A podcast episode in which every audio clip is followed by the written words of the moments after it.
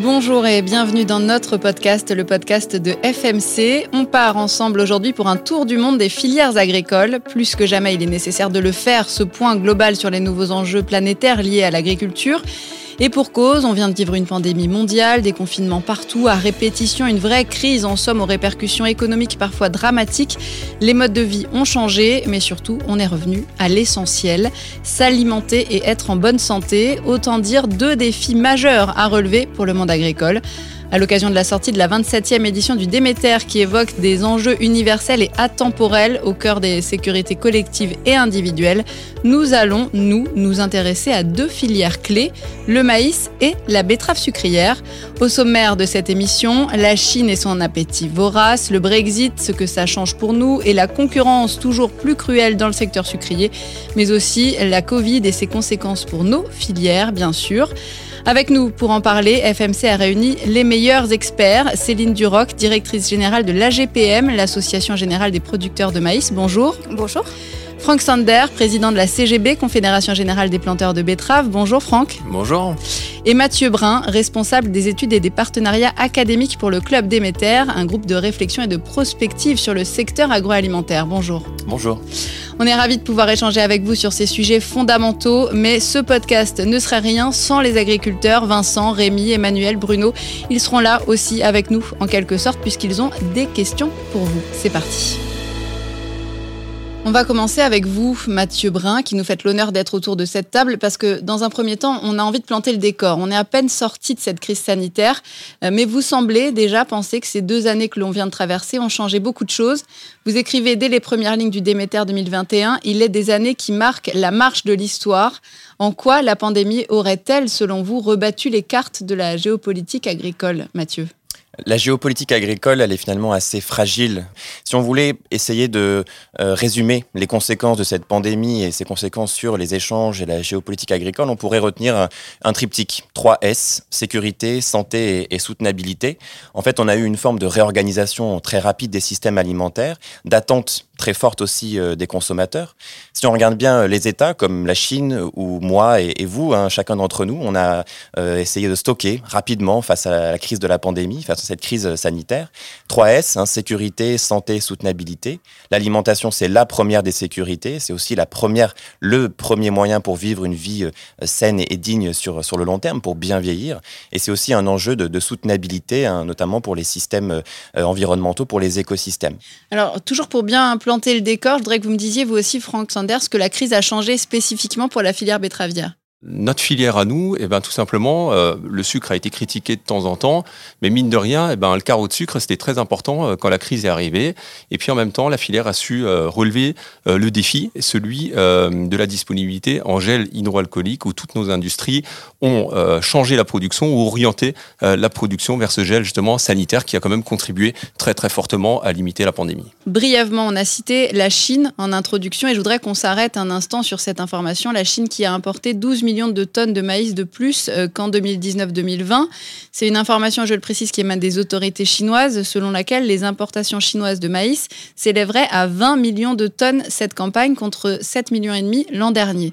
Céline Duroc, qu'est-ce que ça vous inspire en tant que directrice générale de l'AGPM Alors, D'abord, ça montre à quel point euh, le maïs est, stratégique euh, à l'échelle mondiale. Alors, la confiance dans les données chinoises, on peut toujours la discuter, mais ce qui est certain, c'est que avant euh, Covid comme après Covid, euh, les questions de souveraineté sont là et que le maïs est clé et que le redémarrage va se faire aussi en appelant euh, beaucoup plus d'utilisation de maïs faut pas oublier que c'est la première production à l'échelle mondiale. Euh, c'est plus d'un milliard de tonnes de production par an et, la consommation continue à, progresser. Et c'est une des clés de l'alimentation, de l'alimentation humaine. et dans des systèmes encore vivriers comme on peut en avoir en Chine, par exemple, c'est important. la base de l'alimentation aussi de nos élevages. en Chine, la reprise de l'élevage porcin après des problèmes sanitaires tire aussi cette demande. mais c'est vrai aussi pour tous nos élevages en, Europe, hein, que ce soit les porcins les bovins euh, ou, les volailles. Tout ça nous ramène immanquablement à la fameuse question dont parlait Franck, celle de la souveraineté. À ce sujet, Vincent Guillot, agriculteur céréalier betteravier dans l'Aisne, a une question pour vous. Bonjour, on parle beaucoup de la souveraineté alimentaire. Mais à quelle échelle doit-on réfléchir à la souveraineté? Au niveau national, au niveau européen ou au niveau mondial?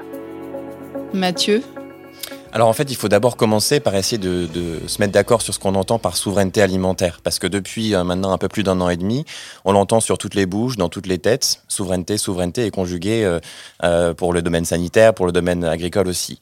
La souveraineté alimentaire, pour se mettre d'accord sur cette définition, c'est pas être autonome en tout. Ça ne veut pas dire je produis tout, je peux consommer tout. Ça ne veut pas dire être son propre chasseur-cueilleur. Ça veut dire au contraire essayer de réfléchir aux complémentarités parce qu'en fait, on, se rend bien compte que c'est impossible de tout produire. Vous avez peut-être ce matin euh, bu votre café, euh, bu votre jus d'orange, mis du chocolat dans vos gâteaux ou dans vos chocolatines. Tout ça, ça vient de loin, ça circule, et on peut pas le produire dans son voisinage direct. Donc la souveraineté alimentaire, c'est pas le repli sur soi, c'est plutôt réfléchir aux, aux, formes de nos dépendances et continuer à coopérer. Parce que le problème, c'est pas d'être interdépendant, c'est de l'être sans avoir de politique de coopération et d'analyse des complémentarités agricoles. Franck, cette question de la souveraineté, elle est importante dans la filière betterave également Moi, la souveraineté, je la déclinerai en plusieurs points. C'est-à-dire qu'il y a la souveraineté alimentaire en termes de consommation euh, humaine euh, et directe. Il y a aussi la souveraineté énergétique. Je rappelle quand même que la France et l'Europe sont quand même extrêmement euh, dépendants de l'importation de gaz, par exemple, naturel, de pétrole euh, ou d'autres, et que là, l'agriculture, comme d'autres euh, secteurs d'activité européens, peuvent jouer un rôle extrêmement important. Et puis, plus qu'on développera, entre guillemets, ces productions-là, plus qu'on sera aussi souverain en termes d'alimentation animale. Et puis, le dernier, quand même, dont on a parlé et qui est apparu très récemment, c'est celui du gel hydroalcoolique. Hein. Et donc, en termes de santé humaine, eh ben, on voit que nous aussi, l'agriculture a contribué et va encore davantage contribuer à l'avenir.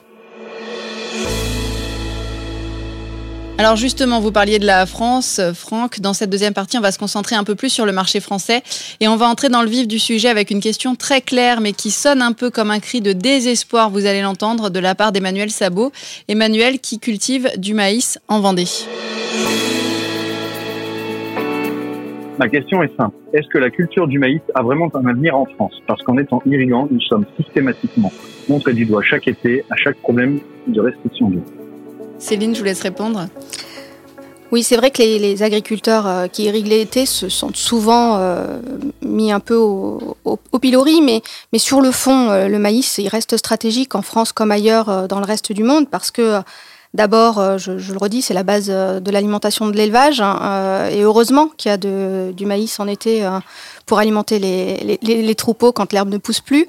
L'irrigation, c'est un vrai sujet. Hein. On est dans un contexte de changement climatique, donc il va falloir trouver de meilleures solutions. Et de ce point de vue-là, il, faut aussi qu'on sache faire savoir les efforts qui sont faits et montrer aux consommateurs tous les efforts qui sont faits. Je pense que c'est aussi une des voies de progrès pour ouvrir ce sujet de l'irrigation. Il faut quand même parler un peu de la concurrence qui existe, évidemment. La France est le premier producteur de maïs d'Europe devant la Roumanie. Comment elle se présente cette concurrence, Céline? Alors, la, concurrence au, niveau, euh, au niveau européen, euh, effectivement, la France est le premier producteur, euh, mais on s'inscrit dans une, réalité, mondiale.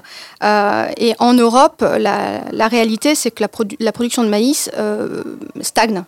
Euh, parce qu'on a des contraintes, euh, des contraintes en Europe à la production, euh, et que dans le reste du monde, on a une croissance à laquelle on ne peut pas répondre. Et donc la réalité, c'est qu'aujourd'hui, l'Europe, c'est le premier importateur mondial de maïs.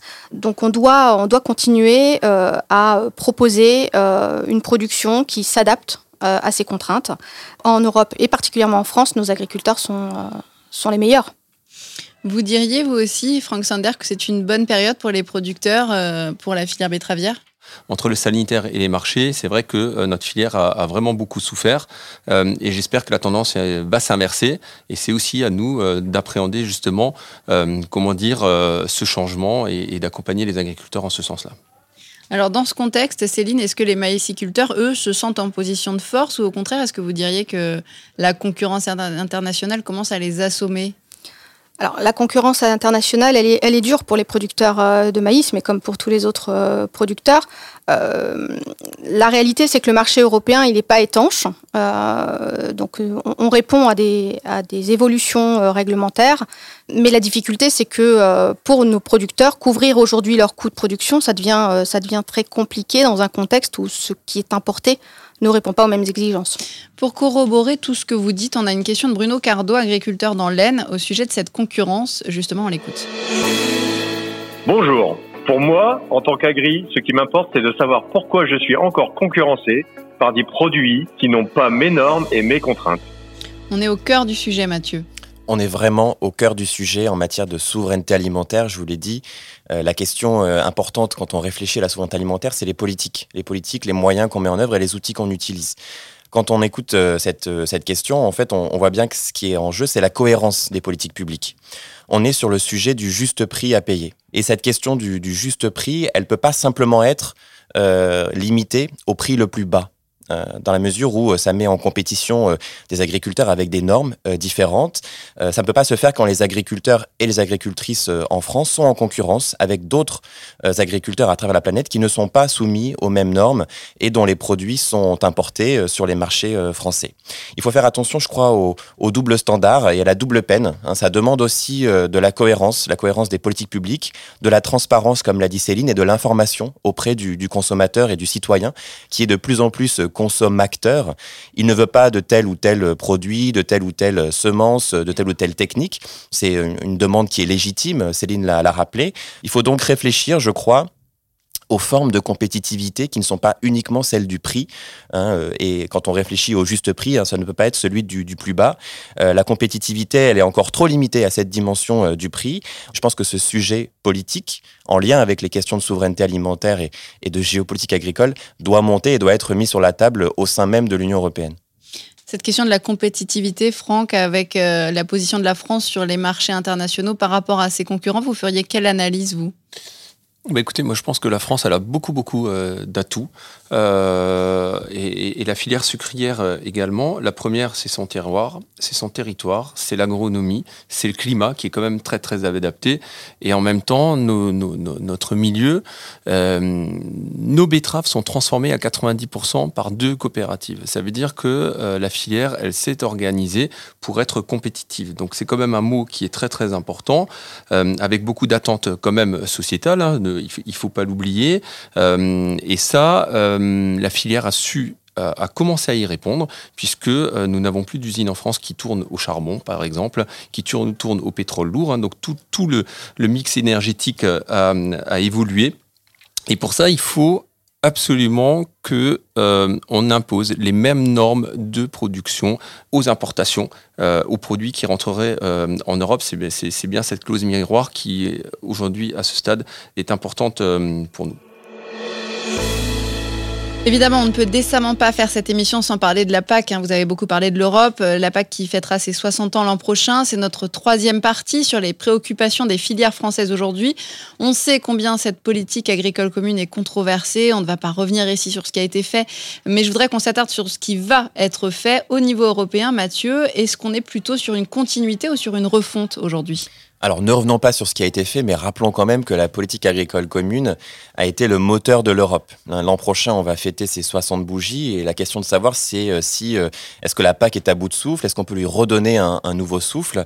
Elle a, euh, elle a aussi amorcé sa transition, hein, la politique agricole commune, comme les agriculteurs et les agricultrices en France et, en Europe. Aujourd'hui, il y a deux facteurs qui vont conduire à aller plus loin, certainement dans les réformes. C'est à la fois la question du revenu des agriculteurs, qui est revenu vraiment, je crois, en tête des débats, notamment pour les consommateurs en France et, et ailleurs. Et la deuxième, c'est celle de la résilience de la chaîne agroalimentaire. C'est de sujets qui sont revenus devant la scène en raison de la multiplication des, calamités météorologiques, mais aussi de la crise du Covid-19. Cette nouvelle PAC est en discussion, elle s'inscrit aussi dans un contexte, dans le contexte d'un projet ambitieux, mais qui est capital et qui est porté par, l'Union européenne, celui de la neutralité carbone et des engagements en matière de, de, lutte contre le changement climatique et de lutte contre les émissions de gaz à effet de serre. C'est aussi un sujet de, de justice sociale, rendre l'économie de l'Union européenne durable avec le nouveau pacte vert. Et je préfère le marteler euh, ici parce que c'est important. Il n'y aura pas de pacte vert sans agriculture soutenue, accompagnée pour engager toujours plus loin ces, transitions. C'est toute l'ambition de la stratégie de, de, la ferme à la fourchette et donc celle de la politique agricole commune qui reconnaît déjà, et je pense qu'il faut le rappeler aussi, que l'alimentation européenne est une norme mondiale en matière de nourriture sûre, abondante, nutritive et de qualité. Ben derrière cette, cette grande idée qui a été réaffirmée par les instances européennes, on a des agriculteurs et des agricultrices qui sont compétitifs, qui assurent la quantité, la qualité et la diversité dans nos assiettes. Le Brexit, le Green Deal, la PAC, euh, vous vous y retrouvez, vous Céline, et qu'est-ce que ça implique tout ça dans le travail quotidien des producteurs? Alors tout ça, en fait, c'est très très loin du quotidien des producteurs, euh, tant qu'on est dans les phases de négociation. C'est-à-dire qu'aujourd'hui, on est au cœur de, la discussion et des arbitrages de la PAC. Euh, je pense que la majorité des agriculteurs n'identifient pas encore quelles peuvent être les conséquences, mais, toutes ces stratégies, toutes ces politiques euh, ont effectivement potentiellement un impact très fort pour les exploitants euh, quand elles vont se mettre en œuvre. mais nous sommes les seuls à nous imposer des règles qui, au demeurant peuvent être légitimes, hein, c'est pas pas le sujet, hein, mais, mais des règles qui pèsent sur la compétitivité, que ce soit sur les produits phytosanitaires, sur l'irrigation, comme euh, comme en parlait tout à l'heure notre euh, notre agriculteur, ou euh, ou sur les contraintes, par exemple, on parle aujourd'hui de contraintes sur la rotation dans les parcelles. À un moment, il faut laisser les agriculteurs travailler correctement pour pouvoir sortir le, le meilleur du potentiel. La France a des atouts, il faut pouvoir les exprimer. Alors justement, le travail au quotidien, c'est ça qui les intéresse, hein, les agriculteurs. Vous l'avez dit, Céline. La preuve avec cette deuxième question d'Emmanuel Sabot qui révèle quand même des inquiétudes. Par rapport à la pression Corbeau, Corneille, Chouca des Tours, quelles sont les perspectives? À ce sujet, chaque année, on nous vend du rêve, on nous promet que des nouveaux produits vont arriver, et on continue à semer du maïs avec la boule au ventre chaque année, sans solution. Céline, la boule au ventre, c'est fort quand même. Bah, c'est fort, mais c'est à la hauteur de ce que vivent euh, les agriculteurs. Hein. Euh, quand on voit son travail euh, détruit par des ravageurs, ou qu'on sème son maïs et qu'on sait qu'il y a un risque qu'il soit détruit par un ravageur, forcément que, les agriculteurs peuvent avoir la boule au ventre. Maintenant, il y a un enjeu qui est double, hein. c'est comment est-ce qu'on accompagne les agriculteurs dans cette période où il n'y a pas de solution. c'est un vrai sujet.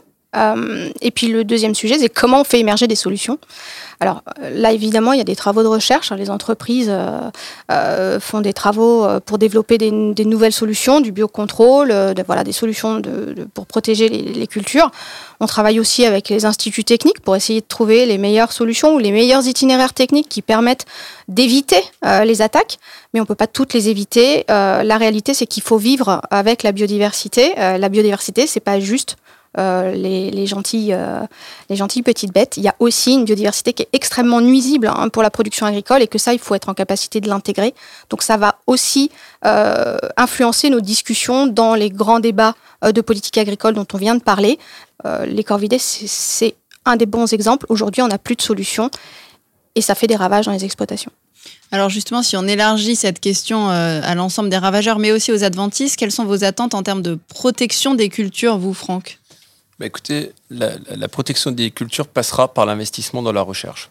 Euh, la première, pour moi, c'est la recherche euh, variétale ça passera par euh, des variétés qui sauront euh, résister euh, à un certain nombre de problèmes, soient, de, que, ce soit des champignons, que ce soit des insectes, peu importe. En tout cas, c'est par là que ça, se passera. Même la partie environnementale, hein, des plantes demain qui seront capables de pousser avec la moitié moins d'azote, par exemple. Donc il faut qu'on continue à investir. Et puis ça passera aussi par... il restera toujours encore des molécules qui nous aideront à lutter en cas de besoin. Euh, mais pour ça, il faut que ces molécules, justement, elles puissent répondre euh, peut-être davantage aux attentes sociétales. Euh, et si on veut relever ce défi-là, il va falloir continuer à investir. il existe des nouvelles, comment dire, des nouveaux produits aussi qui, sont d'origine, qui sont à base d'origine, par exemple, de bactéries, d'origine naturelle, qu'il faut développer. Et puis tout ça, ça met du temps. L'agriculture, elle travaille sur du vivant et, du temps, il nous en faut. Donc, euh, des politiques qui sont euh, trop euh, radicales, trop dures, eh ben, c'est ça qui est dénoncé à l'heure actuelle. Concrètement et pour résumer, Mathieu, quels sont les grands défis à relever aujourd'hui pour l'agriculture française, les grands enjeux? Moi, je voudrais citer euh, deux autres enjeux. Le premier, c'est celui de la présence de nouveaux acteurs sur la question agricole alimentaire. On l'a vu avec la crise de la pandémie euh, de Covid-19. On voit euh, qu'on s'intéresse de plus en plus à ce qui est essentiel, l'alimentation. Il y a beaucoup d'acteurs qui rentrent sur le jeu de l'alimentation et de l'agriculture, notamment avec l'axe santé. Je pense aux GAFAM, hein, Google, Amazon, Facebook et, leurs équivalents chinois, qui sont très présents, qui ont des nouvelles ambitions de, puissance, sans oublier aussi les fonds de pension. Hein. On a plein d'acteurs qui s'intéressent aujourd'hui à ce secteur et qui ont potentiellement il y a potentiellement un, risque aussi de, changer, de transformer le fonctionnement de, l'agriculture au niveau mondial. Le deuxième enjeu qui, m'est cher, en particulier parce qu'au Club des Métères, on, on développe les liens avec les écoles c'est celui de l'attractivité des métiers agricoles. Il faut penser la transmission. Je pense que c'est la plus belle chose quand on réfléchit à l'agriculture. Et là, pour faire cela, on a besoin d'une communication positive. On a besoin de montrer toute la richesse de l'agriculture, toute tout son potentiel, sa diversité, et donc sa grande compétitivité qui n'est pas réduite qu'au prix une fois de plus. Alors pour cette toute dernière partie, euh, justement, on va se concentrer sur les, solutions, l'avenir. Franck, c'est d'abord à vous que je vais poser la question. On a fait un état des lieux assez clair et on se demande comment, dans ce contexte, vous allez continuer à produire et à tirer votre épingle du jeu. Bah, déjà, euh, la première vocation d'un agriculteur, euh, c'est de nourrir et c'est de produire tout simplement des aliments, euh, de l'alimentation humaine. Ça, c'est la première des choses. Mais après, il y a tellement de perspectives devant nous que moi, je suis extrêmement positif. je pense par exemple au défi du changement climatique et au stockage du carbone. Notre culture, la filière, la grande culture en général, saura relever ce défi-là. Donc, on a énormément de, de, potentiel à travailler et surtout à valoriser. On peut parler de toute la bioéconomie aussi, des nouvelles molécules, des nouvelles matières, des nouvelles approches euh, auxquelles euh, il va falloir euh, répondre. Hein. Donc la recherche, on y, travaille et il va falloir l'accompagner encore davantage. Et puis, un point quand même, rappelons que cette crise dont on a parlé tout à l'heure a fait ressortir peut-être une chose que, le consommateur avait un peu oublié, c'est le Made in France. même pour des produits comme peuvent l'être le sucre, et eh ben, le Made in France fait son apparition. Donc, ben, une fois qu'on aura relevé tous ces défis-là, je pense que l'agriculture euh, voilà, pourra se dire qu'elle euh, elle a contribué et elle aura encore de beaux jours devant elle. L'écologie, évidemment, est un enjeu fondamental, majeur, et c'est sûr, incontournable dans les années à venir. Je vous laisse écouter la réflexion de notre dernier auditeur, Rémi M, qui a une exploitation en Alsace et qui s'interroge sur la bioéconomie. Bonjour. Moi, je voudrais savoir pourquoi le maïs a mauvaise presse, alors qu'aujourd'hui, si on parle écologie, il présente énormément d'avantages. Premier point, c'est la culture qui stocke le plus de carbone et produit le plus d'oxygène, même beaucoup plus qu'une forêt par an. Un autre point, c'est un incontournable pour les conservateurs alimentaires et notamment pour les bioplastiques. Un troisième point, tout simplement, c'est le reste de la plante peut aussi être utilisé pour produire du biogaz et en même temps un fertilisant organique donc, tout simplement, ma question est la suivante. En France, on a la chance d'avoir des terroirs vraiment adaptés à cette culture. Mais alors, pourquoi le maïs a-t-il si mauvaise presse Céline, je vais vous laisser répondre. c'est une bonne question. Euh, ce que je retiens de, l'intervention de, Rémi, et c'est ce qu'il souligne, c'est toutes les qualités de la plante maïs hein, qui peuvent être mises au service finalement de, des demandes de nos concitoyens, mais il y a une dimension euh, importante, c'est celle de la communication. Euh, et si le maïs a mauvaise presse, je ne sais pas si le maïs a vraiment mauvaise presse. Ce qui est sûr, c'est qu'il a, symbolisé euh, certains, certains sujets parfois délicats pour l'agriculture. il ne faut pas qu'on s'en exonère, hein, que ce soit le dossier des biotechnologies ou que ce soit le dossier de l'irrigation qu'on a aussi cité tout à l'heure.